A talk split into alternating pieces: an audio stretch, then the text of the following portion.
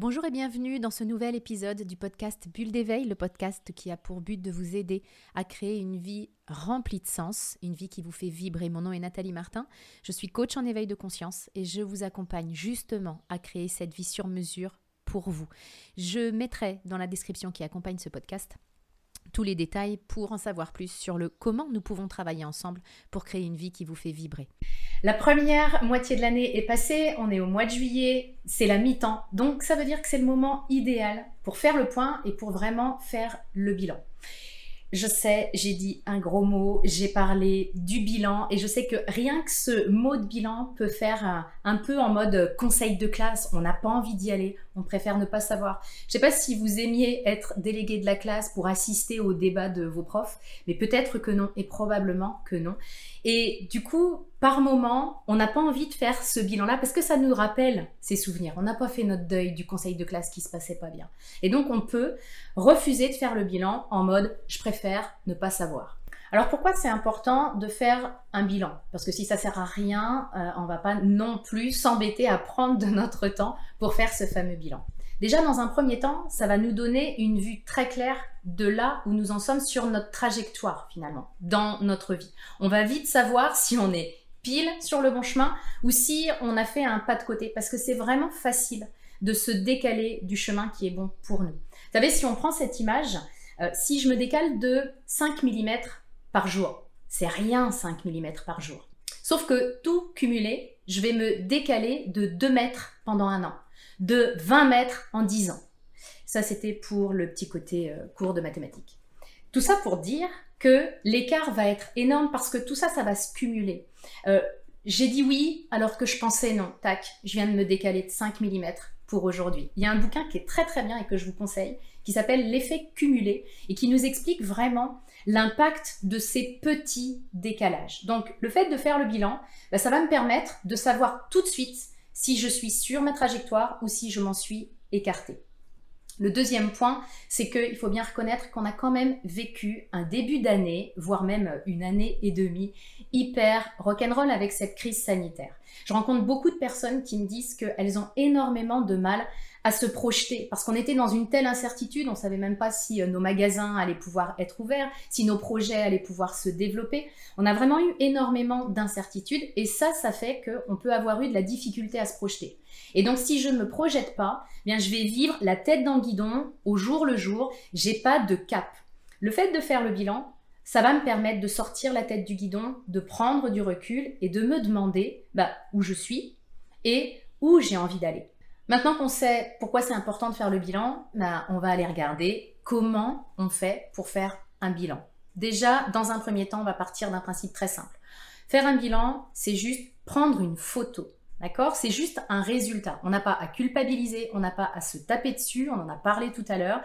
Aucune culpabilité, juste je prends une photo de là où j'en suis. C'est pas la photo le problème, c'est ce que je me raconte à propos de la photo. Donc l'idée c'est que je vais juste faire le bilan en prenant une photo toute simple. Je vais vous guider tout à l'heure dans l'exercice, hein. le commencez pas maintenant, mais je vous explique le principe. Dans un premier temps, je vais identifier mes victoires parce que vous en avez eu des victoires. Et souvent, on les oublie et c'est ça qui fait que j'aime pas faire le bilan parce que de toute façon, je vois que ce qui était négatif. Donc, dans un premier temps, ça va vous permettre d'identifier vos victoires. C'est là-dessus qu'on s'appuie, c'est là-dessus qu'on gagne de la confiance en soi. C'est pas seulement sur euh, nos faux pas, sur ce qu'on appelle nos échecs, c'est aussi sur tout ce qui s'est bien passé. Donc, ça va être important d'aller le visiter. Ensuite, dans un deuxième temps, on va mettre le doigt sur ce qui s'est pas déroulé comme prévu. Parce que très certainement que dans votre vie, dans la mienne aussi, vous avez eu des résultats que vous n'attendiez pas, vous avez eu des nouvelles euh, que vous auriez préféré sans doute ne pas avoir, il y a eu des choses qui ont été compliquées. Et eh bien ça aussi, on va le regarder. Par contre, en partant d'un principe tout simple. Notre mental est fait pour mettre des étiquettes. Donc ce qui s'est pas déroulé comme prévu ou comme j'aurais aimé, eh bien je vais mettre l'étiquette, c'est une erreur, c'est un échec. On oublie une chose dans ces moments-là, c'est que chaque médaille a deux faces. Effectivement, ça s'est pas passé comme prévu, mais j'ai eu des bénéfices à ça. C'est pas vrai de dire que c'était tout noir. J'ai eu également des bénéfices. C'est en ça que finalement, même regarder nos difficultés, ben, c'est pas un problème parce que je vais vraiment aller regarder quels sont les bénéfices que je ressors des difficultés que j'ai traversées. Troisième point, eh bien, l'idée de ce bilan, ça va être de redéfinir un nouveau cap et de le réajuster si j'ai besoin. C'est le moment où vous allez chercher un papier et un crayon. Donc maintenant, vous avez votre papier et votre crayon. Vous allez noter spontanément. Je vais vous faire euh, émettre une note de 1 à 10. Je vous demande de prendre le premier chiffre qui vous vient. N'allez pas réfléchir, gamberger, cogiter, remettre en question le premier chiffre qui vous vient. Le premier sera le bon. Sur une échelle de 1 à 10, à quel degré est-ce que vous êtes satisfait de votre premier semestre? Le premier chiffre qui vient, c'est celui-là. Et vous le notez. Maintenant que vous avez cette fameuse note. Admettons que vous vous soyez mis 6 sur 10. Demandez-vous pourquoi vous ne vous êtes pas mis moins que ça. C'est là que vont apparaître vos célébrations et vos victoires dont je vous parlais tout à l'heure. Ça peut être, je me suis pas mis moins parce que j'ai quand même réussi à avancer sur mon projet, parce que j'ai eu une belle victoire et lister tout ça. C'est là-dessus que vous allez capitaliser et c'est comme ça que vous allez mettre en lumière ce qui va déjà très bien dans votre vie et ce sur quoi vous avez avancé. Dans un deuxième temps, vous allez vous demander pourquoi est-ce que vous ne vous êtes pas mis plus? Si je me suis mis 6 sur 10, ben, qu'est-ce qui a manqué pour que je puisse me mettre 7 par exemple? Qu'est-ce qui a manqué pour que je puisse me mettre 10 Et c'est là que vous allez identifier eh ce qui s'est moins bien passé. Peut-être que vous aviez dit en début d'année, le 1er janvier, cette année je me mets au sport ou cette année je me mets à la méditation. Et effectivement, ben, vous ne l'avez peut-être pas fait. Donc, vous vous rappelez, on ne se tape pas dessus, mais simplement, je le note. Et ce qui a manqué, c'est peut-être que j'ai manqué de persévérance. C'est peut-être que j'ai pas fait les actions que j'avais dit que je ferais. Zéro culpabilité, 100% de responsabilité par contre. Quand vous allez avoir identifié ce qui s'est pas passé comme prévu ou ce que vous n'avez pas fait alors que vous aviez dit que vous feriez ça, demandez-vous ce que ça vous apprend sur vous, par exemple.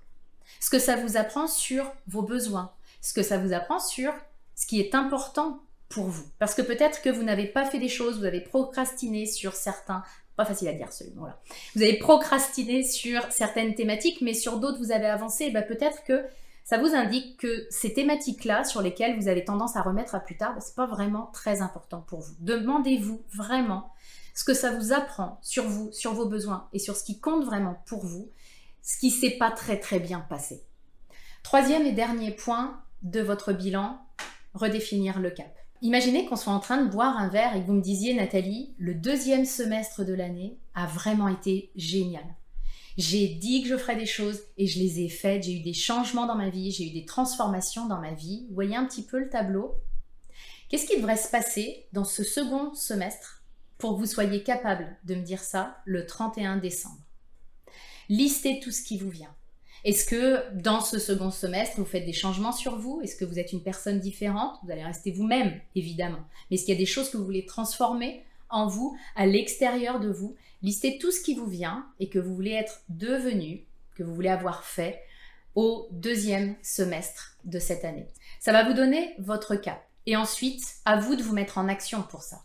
Demandez-vous quelle est la première action que vous pourriez faire pour vous diriger vers ce cap-là, pour faire en sorte que le 31 décembre, votre vision, elle soit vraiment concrétisée et qu'on puisse fêter ça ensemble. Quelle est la première petite action que vous allez faire? On peut le faire ensemble.